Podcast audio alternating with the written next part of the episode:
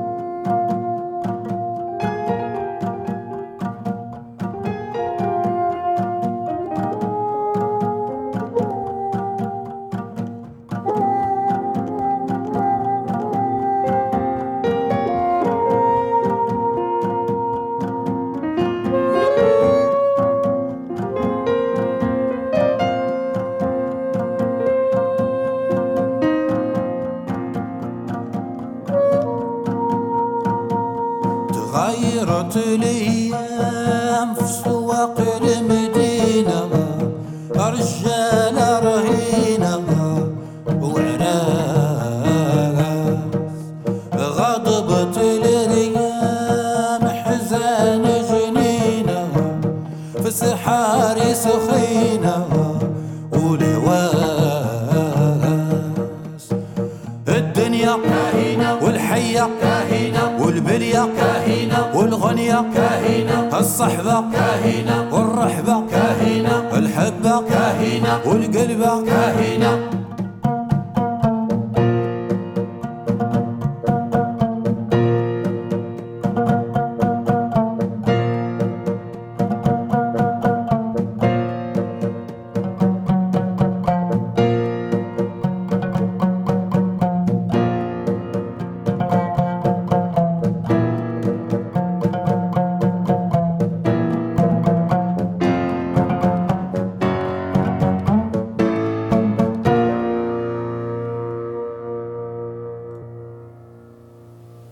Ja, am 30. August nachmittags um vier geht's los vom Treffpunkt Landesgalerie. Da wird dann nur gebeten um eine Anmeldung unter der Telefonnummer Linz 7720 522 25. Weitere Informationen gibt es aber auch auf der Homepage der Landesgalerie und auf Radio Froh im Artikel der Sendung. Nun aber zu Kubin und zur Kunst. Titel der Ausstellung ist Meine Arche, Kubins Lebenswelt in Zwicklet. Wir hören mit Sabine Sobotka, was für ein Ort Zwicklet damals war, wer die Kubins und wie das Zusammenleben des schrägen Künstlers und seiner Frau aus Frankfurt im Innviertel verlief. In Zwicklet, Kubins Arche, fühlt er sich heimisch, in gewohnter Alltagsroutine zeichnet er, schreibt Briefe und erkundet die nähere Umgebung in langen Spaziergängen. Kubins Interesse für das Leben seiner Mitmenschen, für dieses kleine ländliche Welttheater, wie er meint, ist groß. Er ist ein genauer Beobachter. Vieles, was er sieht, fließt in Skizzen ein und wird später in ausgearbeiteten Tuschezeichnungen verwendet. Manches bleibt einem kleinen eingeweihten Kreis vorbehalten. Es sind Skizzen, in welchen er das Alltagsleben humorvoll in kurzen, prägnanten Strichen erfasst. Kubin zeichnet Bildergeschichten. Alfred Kubin ist ja vor allem bekannt durch sein Frühwerk und dieses Frühwerk ist in München entstanden. 1904 hat er ja seine zukünftige Frau Hedwig in München kennengelernt. Die beiden haben relativ rasch entschieden, dass München für sie jetzt nicht der Wohnort sein wird, an dem sie verbleiben. Es ist dem Vater von Alfred Kubin zu verdanken, der hat sie aufmerksam gemacht auf einen kleinen Freisitz, ein kleines Schlösschen, so wird das genannt, im Innviertel, nahe Wernstein am Inn. Also dieses Schlösschen, dieser Freisitz Zwiglett, also das darf man sich also keinesfalls irgendwie äh, sehr pompös vorstellen, sondern das ist wirklich ein kleines Haus mit ein paar Nebengebäuden. Ja, und dort ist Alfred Kubin 1906 gezogen. Wir unterhalten uns ja regelmäßig über Alfred Kubin, auch durch das Kubin-Kabinett im Haus. Und was vorkommt regelmäßig ist der Begriff der Seelenlandschaft. Also das ist der Böhmerwald beispielsweise. Mhm aber Zwicklet, wo ja sein mhm. Wohn- und Sterbehaus dann stand jetzt und wo er so viel Zeit verbrachte. Inwieweit ist das in seine Kunst eingeflossen? Der Alltag, den hat er auch dokumentiert? Ja, Seelenlandschaft war für Alfred Kubin sicherlich der Böhmerwald, also als solchen bezeichnet er ihn auch. Also man kann vielleicht die Gegend um Zwicklet als den letzten Ausläufer des Böhmerwalds bezeichnen. Also insofern die Landschaft war schon sehr wichtig für ihn. Er hat sie ja äh, durchgangen in ausgedehnten Spaziergängen, beziehungsweise er hat ja kein Auto gehabt. Also wenn er nach Passau gegangen ist oder nach Scherding gegangen ist, also ich habe mir das einmal angeschaut. Äh, ich dachte zuerst, na, das ist ja viel zu weit. Naja, man ist in zwei, zwei, zweieinhalb Stunden ist man schon dort. Und das war ja damals auch eigentlich die Art und Weise, wie man sich fortbewegt hat, also zu Fuß. Also Kubin ist sehr viel spazieren gegangen und hat Landschaft kennengelernt, seine Umgebung. Er war ja sehr interessiert. Was ihm aber noch mehr interessiert hat, war natürlich die Bevölkerung, also die, die Menschen, die ihm begegnet sind. Und man muss sich ja vorstellen, als Kubin, also 1906 nach Zwicklet gezogen ist. Ja, wie hat denn die Bevölkerung auf ihn reagiert? Also seine Frau war relativ wohlhabend aus Frankfurt, also eine Deutsche. Er ein Künstler, der in München gelebt hat, der augenscheinlich nichts arbeitet. Also man hat da schon ein bisschen äh, zuerst einmal geschaut, wer kommt denn da. Aber sie haben sich relativ gut und schnell eingelebt. Also die Hedwig Kubin war ein muss ein sehr herzlicher Mensch gewesen sein und auch ein sehr empathischer. Also sie hat wirklich die Menschen, wenn sie gesehen hat, da war Not am Mann, sie hat ausgeholfen, sie hat mit Kleidungsstücken ausgeholfen. Kubin selber war entgegen der langläufigen Meinung, also wenn man sich seine Bilder anschaut, dann glaubt man das ja gar nicht. Also es war ein sehr eloquenter und er muss auch ein sehr freundlicher Mensch gewesen sein es gibt ja diese Geschichte mit den Kindern. Also Kinder sind ja immer ein guter Indikator. Also ich glaube, die Kinder haben ihn auf der einen Seite gefürchtet. Also Kubin hat ja selber sein, heute würde man sagen, sein Image als Magier von Zwicklet oder als Zauberer von Zwicklet ja gepflegt. Auf der anderen Seite haben ihn die Kinder auch gemacht, weil er immer Zuckerlein gesteckt gehabt hat. Also es war so ein bisschen ambivalent. Also ja, aber ich glaube, er, er war gut eingelebt und ja, man muss sich ja auch vorstellen, also das, dieses Schlösschen oder sein Wohnhaus war ja nicht mitten im Ort, sondern das war ja weit entfernt und ja, weit entfernt hat er halbe, dreiviertel Stunde, also halbe, dreiviertel Stunde Gehzeit von Wernstein. Das heißt, so präsent war er ja dann nicht, dass die Leute alltäglich auf ihn gestoßen sind. Aber er war natürlich präsent. Man wusste, da ist jemand mit schwarzem Mantel und schwarzem Cape und Hut und Stock. Also so kennt man ihn einfach.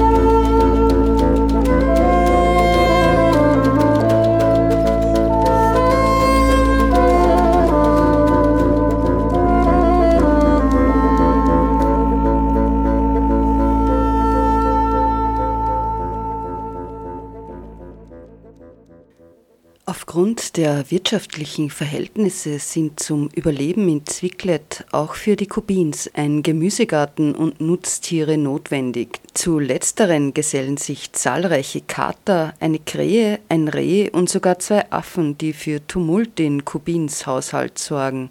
Diese verewigt er nicht nur bildlich, sondern er beschreibt sich auch und sein Verhältnis zur Tierwelt, das zwischen Liebe und Überforderung changiert, in Kurzgeschichten. Kubin hat seinen Wohnort meine Ache genannt, weil Zwicklet sein Rückzugsort war. Also man muss sich ja vorstellen, nach dieser mondänen Welt in München kommt er in die Einsamkeit äh, der Innviertler Landschaft zurück. Er spricht von einem geheimnisumwobenen Ort mit einer seltsamen romantischen Aura. Es ist sein Rückzugsort, in dem er sich sammelt, in dem er sich findet, in dem er seine Kunst schafft. Es ist auch der Ort, in dem er sehr viele Besucher empfängt. Also er war auch ein, ein, gastfreundlicher Mensch, solange diese Menschen nicht allzu lange geblieben sind. Ja, und wie kann man sich dieses Leben dort überhaupt vorstellen? Meine Ache hat was mit Tieren zu tun und Tiere haben für Kubin äh, Zeit seines Lebens eine große Rolle gespielt. Und in Zwicklet hatte er auf der einen Seite, Seite Nutzvieh, also er hatte ein Schwein, er hatte Hühner, also man lebte ja auch davon. Also er hatte einen Garten, den hat die Hedwig bewirtschaftet, er hatte Mägde, die mit den Nutztieren umgehen können mussten. Und er hat natürlich auch immer wieder, das hat er sich von, von München auch so mitgenommen und angewöhnt, er hatte Terrarien mit den verschiedensten Echsen und Fröschen, er hatte immer Katzen und er hat sich einmal, also für heute ist es ja ganz unvorstellbar, er hat sich auch aus Hamburg einmal zwei Affen schicken lassen. Ja, und über diese hat er dann auch eine kleine Kurzgeschichte verfasst, weil die Affen sich natürlich nicht so verhalten haben, wie Kubin es gerne gehabt hätte. Also er war ja ein relativ nervöser Mensch mit schlechten Nerven und die Affen haben ihn dann also eher gepeinigt als erfreut. Aber man kann sich schon so vorstellen, es war ein sehr ländliches Leben und die Kubins waren ja auch nicht mit Reichtum gesegnet. Also dass heute Blätter von Alfred Kubin eine Million Euro in Versteigerungen erzielen, ja, er hat gerade so viel verkaufen können, damit er überleben konnte. Und den Großteil seiner finanziellen Mittel hat er ja mit Illustrationen zu Büchern erwirtschaftet. Und es war wirklich notwendig, auch Zwicklet sozusagen als kleinen Bauernhof zu unterhalten. thank you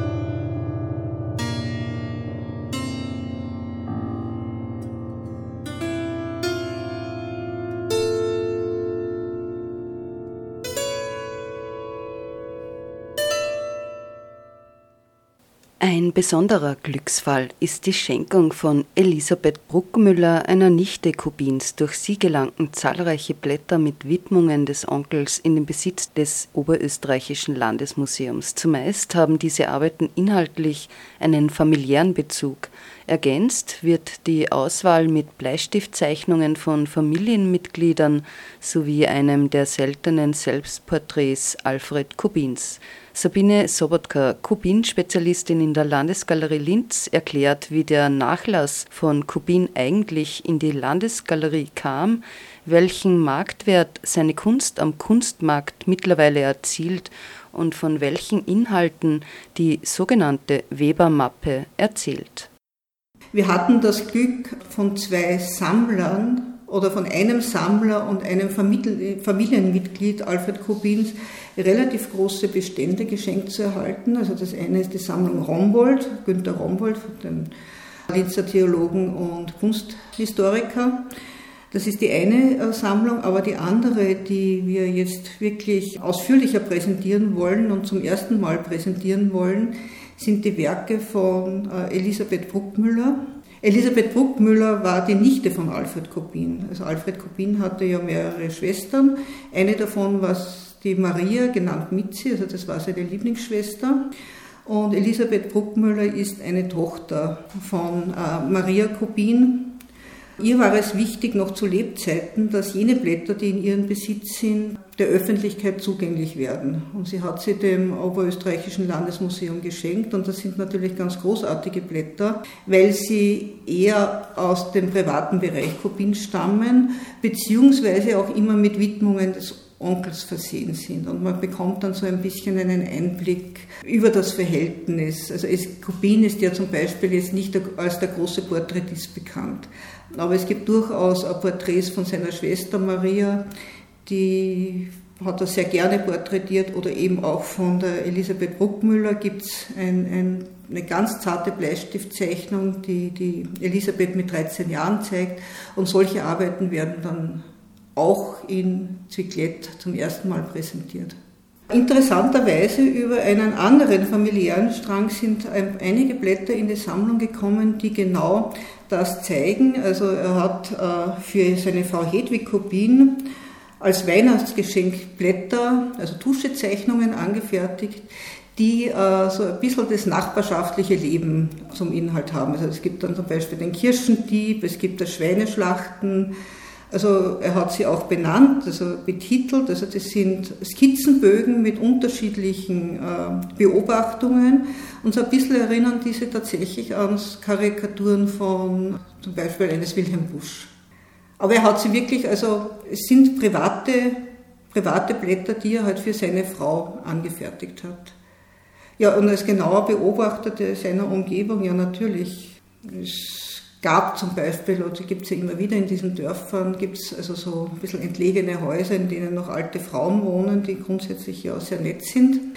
In Alfred Kubin hat diese dann halt verewigt als die Dorfhexe zum Beispiel. Oder er hat also, ja, Feuerwehrfeste, er war ja, er ist ja viel herumgekommen, er war ja auch oftmals in Gasthäusern, also er hat wirklich die Menschen genau beobachtet, also er hat dann so er hat nie Porträts gemacht, sondern er hat so die Charakteristika zum Beispiel eines typischen Innviertlers hat er versucht äh, zu erfassen. Oder er hat die, ja, die betrunkene Feuerwehr am Tag nach einem Feuerwehrfest hat er in, also sehr humorvoll äh, in aquarellierten Tuschezeichnungen zum Beispiel äh, niedergelegt.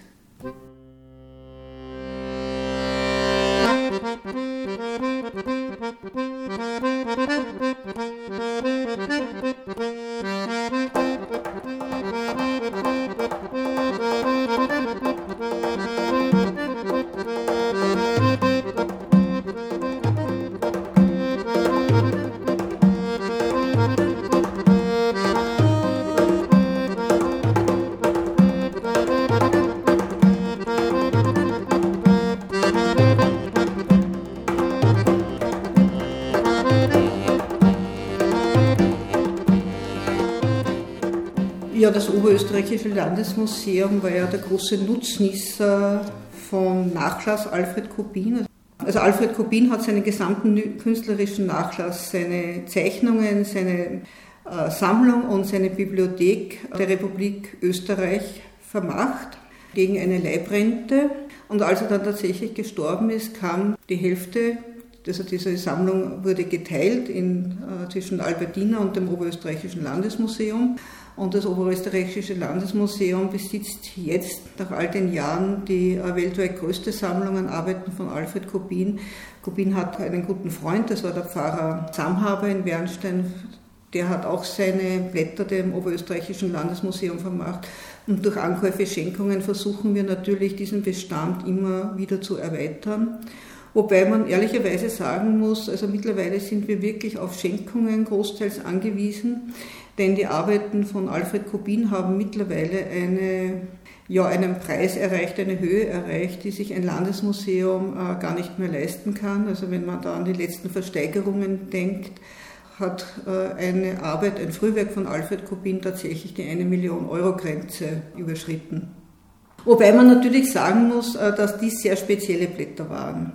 Also eine der wichtigsten äh, Werke von Alfred Kubin ist ja die berühmte Webermappe, mit der er seinen Durchbruch erreicht hat. Aufgrund von Restitutionen, also das Lembachhaus in München musste Blätter restituieren. Und das war der Grund, dass die Vorzeichnungen zu dieser Webermappe, also die Originaltuschezeichnungen, in den Kunsthandel gekommen sind. Und dass diese Blätter äh, einen derart hohen Preis erzielen, äh, ja, das ist verständlich. Ja, man wird sehen in den künftigen Versteigerungen, ob sich der Preis hält. Also ich glaube nicht, weil derartig wichtige und, und gute Blätter ja kaum mehr zu erhalten sind auf dem freien Kunstmarkt. Um 1902-3 hat Alfred Kubin in München Hans von Weber kennengelernt. Und Hans von Weber war so begeistert von den Arbeiten Kubin, dass er gesagt hat, wir suchen einige Arbeiten aus und publizieren diese für ein größeres Publikum als Kaufmappe. Und so wurde eine Mappe mit Drucken hergestellt, die einen guten Überblick gegeben haben über das äh, bislang geschaffene Werk von Kubin, also so um die Jahrhundertwende. Und diese Mappe hat dann unheimlich eingeschlagen. Also, also Kubins Frühwerk ist ja bekannt für äh, das Fantastische, das Dämonische, auch das äh, ja nicht sehr frauenfreundliche Bild, das er von Frauen zeichnet, also Hexen, Dämonen, die Todbringenden sozusagen. Und diese Blätter waren in dieser Mappe vereint und konnten erstmals einem größeren Publikum zugänglich gemacht werden und die waren halt dann ja, schockiert und begeistert und damit hat eigentlich Kubins große Karriere begonnen. Ja, wir verabschieden uns vom Mikrofon mit dem Hinweis auf die von der Landesgalerie angebotene Reise nach Zwicklet am 30. August, wenn die Ausstellung eröffnet wird. Informationen über die Ausstellungseröffnung und Reise nach Zwicklet gibt es unter landesmuseum.at sowie fro.at.